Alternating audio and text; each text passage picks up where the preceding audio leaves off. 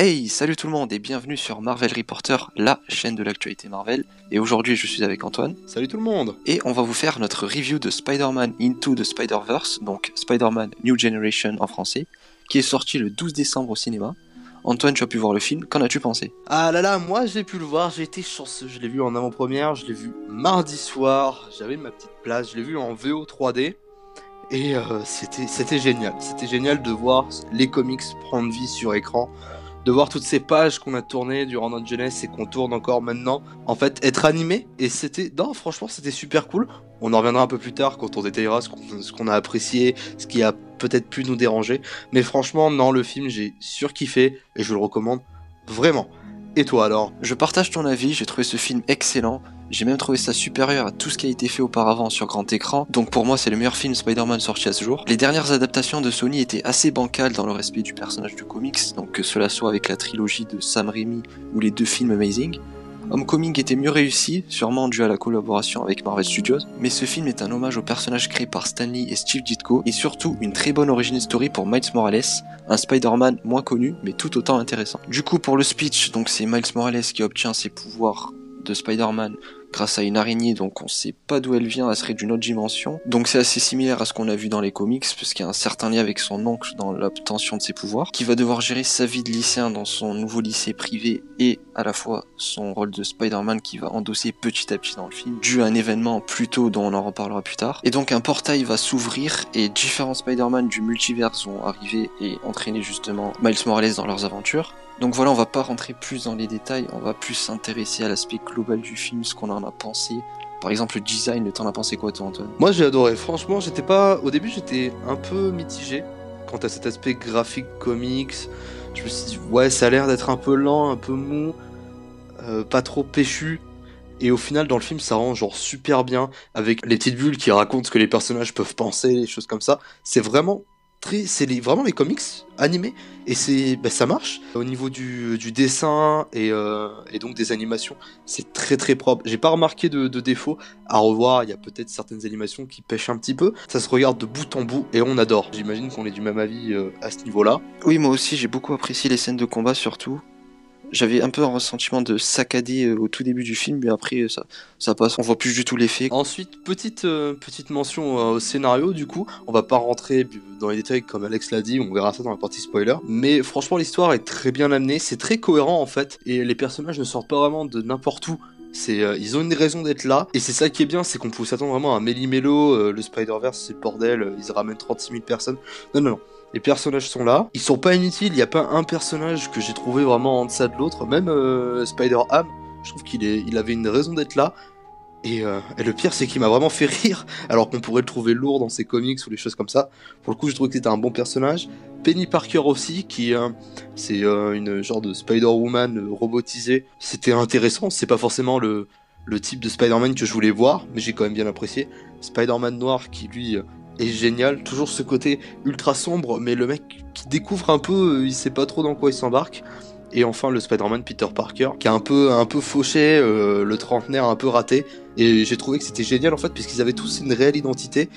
C'était pas des, Spider-Man basiques. J'ai oublié de parler de Gwen Stacy, qui elle aussi est tout aussi géniale. Et euh, je trouve qu'il y a une vraie dynamique entre Miles et Gwen à travailler plus tard euh, dans d'autres films éventuellement. Ouais voilà et surtout le délire de multivers c'est un truc qu'on n'a jamais vu encore au cinéma chez les films de super-héros et c'est vachement intéressant, ça peut ajouter énormément de perspectives pour les futurs films qui sortiront, notamment chez Marvel Studios. Donc clairement sur ce point le film est grave intéressant. Alors du coup pour ma part je l'ai vu en VO 3D. Alors le doublage en version originale est excellent. J'ai pas, y a pas franchement un personnage où j'étais déçu par le doublage. Franchement, je trouve ça très très propre. Et quant à la 3D, alors maintenant c'est plus un argument de, vente pour attirer les foules. Regardez, on met de la 3D. Elle avait pas vraiment lieu d'être dans le film et ça piquait plus les yeux par moment. Franchement, j'avais il y avait un moment où les yeux commençaient vraiment à piquer. J'étais en mode, on aurait mieux fait d'aller voir en 2D. Mais sinon, euh, ça m'a pas gâché l'expérience. Tout aussi euh, bien aimé le film. Mention spéciale aussi pour la bande originale qui est franchement très cool, j'ai bien aimé. Et hâte qu'ils nous sortent enfin l'album sur euh, iTunes, Spotify, les choses comme ça, parce que j'ai vraiment envie d'avoir toutes les musiques dans un album et pas les piocher sur YouTube. Euh, c'est un peu chiant. La bande son qui sera disponible le 21 décembre du coup. Et ouais, j'ai vu le film en VF moi. Et donc j'ai pas trouvé ça dégueulasse. Franchement, la VF était cool. Bon, certes, il y a certaines voix qui auraient pu être mieux. Donc il y a le bouffon vert, je crois, qui est, qui est doublé par Olivier Giroud. Mais franchement, ça passe. Celle qui m'a un peu plus perturbé, c'est la voix du Scorpion qui est doublée par Kim Bempe, donc c'est un joueur de l'équipe de France aussi. Mais sinon, en général, la VF est bonne. Franchement, c'est pas perturbant. Du coup, on a terminé avec la partie sans spoil. On va désormais passer à la partie spoiler. Attention, si vous n'avez pas vu le film, on vous conseille d'aller voir avant d'écouter cette partie ou si bien évidemment si vous voulez spoiler, euh, à vos risques et périls. Euh, premier fait en fait moi qui m'a un peu surpris dans le film, c'est le fait que dans le dans l'univers de Miles, on ait un Spider-Man qui soit blond, donc un Peter Parker blond. Et au début j'ai vraiment cru que c'était Ben Reilly en fait, le, le clone de Spider-Man dans les comics, alors qu'apparemment pas du tout, c'est vraiment Peter Parker. Reste à savoir pourquoi pourquoi il était blond, c'est peut-être un choix je pense pour le différencier du du Spider-Man de l'autre univers, le, le, petit trentenaire là un peu raté. C'est pas un détail qui m'a choqué, c'est juste ça pose pas mal d'interrogations. Parce que pour le coup, ça aurait pu être Ben Reilly qui aurait endossé de l'autre de Spider-Man, se serait fait passer pour Peter Parker. C'est un peu tiré par les cheveux, mais on sait jamais. Du coup, le Peter Parker du même univers que Miles Morales meurt dès le début, donc c'est comme dans les comics. Sauf que cette fois-ci, c'est le Caïd qui tue Spider-Man. Le Caïd qui sera donc le méchant central autour du film. Donc, donc c'est lui qui va faire apparaître les différents univers, donc avec les différents Spider-Man pour retrouver sa famille. Donc on voit Vanessa et Richard dans un flashback qui meurent alors qu'ils étaient en train de fuir leur vie avec le Caïd, puisque le Caïd est en train de se battre avec Spider-Man et donc ils ont voulu le fuir. Et donc il va perturber le multiverse. Et si son projet venait à aboutir, cela créerait juste un seul monde où tous les Spider-Man et tous les personnes de, différents univers seraient sur la même planète. Et donc Miles et ses autres amis Spider-Man vont, vont empêcher le caïd d'aboutir à son projet. Donc l'origine de Miles Morales a été un peu changée des comics, mais c'est pas dérangeant dans le sens où son oncle Aaron est toujours l'élément déclencheur de ses pouvoirs. Donc cette fois-ci, c'est pas une Corp qui vient chez lui, mais c'était lors de leur escapade dans les galeries du métro new-yorkais. L'oncle qui d'ailleurs fait partie de l'équipe de Kingpin, donc le Caïd, et qui va mourir de la main de ce dernier, sous les yeux de Miles Morales. Donc encore, on a une scène très émouvante après celle de la mort de Peter Parker au tout début. Donc justement, il y a quand même pas mal de, morts dans le film. Spider-Man, Aaron Davis, et c'est même bien que ce soit un film pour toute la famille. Il y a quand même un petit côté assez sombre dans le film, justement, avec Miles qui perd un peu tous ses idoles. Donc Spider-Man, il l'adorait, et son oncle juste après. Donc ça joue beaucoup en fait sur la volonté du personnage à endosser le rôle de Spider-Man. Et c'est ça qui est génial. Ça se pas juste en ayant un Spider-Man qui est mort, il y a aussi le, facteur de l'oncle qui est pris en compte. Euh, après j'aimerais aller sur les easter en fait du film parce qu'il y en a beaucoup qui parleront aux, fans et un peu à tout le monde.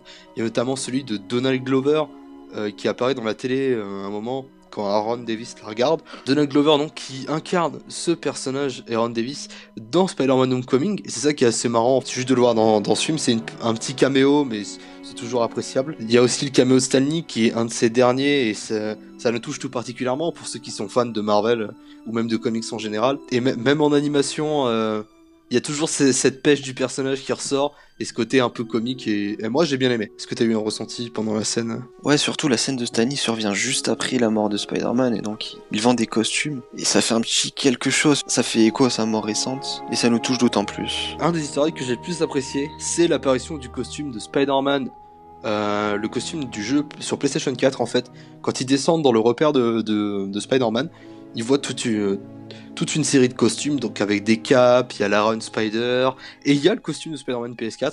C'est un petit plus, et franchement, c'est toujours appréciable de voir qu'ils font un petit clin d'œil au travail de National Games, et, euh, et moi j'ai juste adoré. Aussi, le second euh, historique, qui n'en est pas vraiment ça, parce que c'est la scène post-générique, c'est euh, Spider-Man 2099, qui est mon Spider-Man préféré, qui en fait se rend en 1967, puisqu'il va avoir la faculté de se déplacer entre les univers.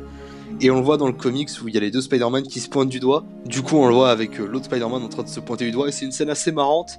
Et ça nous promet en tout cas de bonnes choses. J'ai vraiment, mais vraiment hâte de le voir à l'écran. Parce que c'était euh, le Spider-Man que je voulais voir le plus. Je suis pas vraiment déçu de ne pas l'avoir eu dans le film en tant, que, en tant que personnage principal.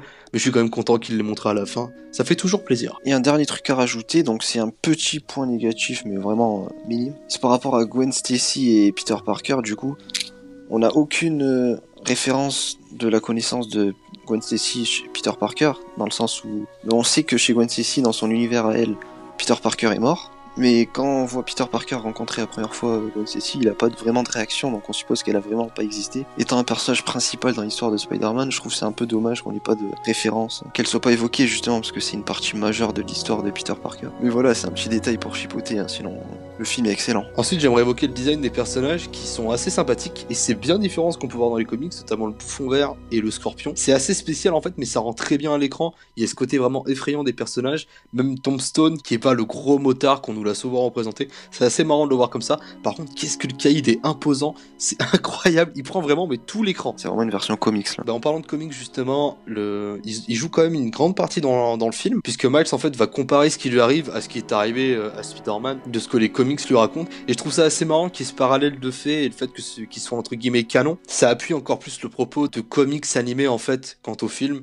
et c'est toujours une bonne chose. Moi j'ai adoré, j'espère que vous adorez, si vous allez le voir, franchement foncez, allez-y tête c'est le film de fin d'année pour toute la famille, je vous le recommande. Et toi Alex Bah je le recommande fortement aussi. Si vous voulez passer deux heures de plaisir, foncez sans hésiter, vous allez pas être déçus. C'est un très bon film Marvel, un très bon film animé. Et on espère franchement que Sony continuera sur cette lancée lieu de nous servir des films live action, plutôt nous sortir des films d'animation, pourquoi pas en partenariat avec Marvel. Qui sait, c'est ce qu'on espère. En attendant, on vous dit à la prochaine. Merci de nous avoir écoutés. N'hésitez pas à nous retrouver sur Twitter, vous avez tout le lien dans la description. Vous pourrez aussi retrouver les podcasts sur SoundCloud et sur Apple Podcasts. Je vous dis au revoir et à la prochaine. Bye tout le monde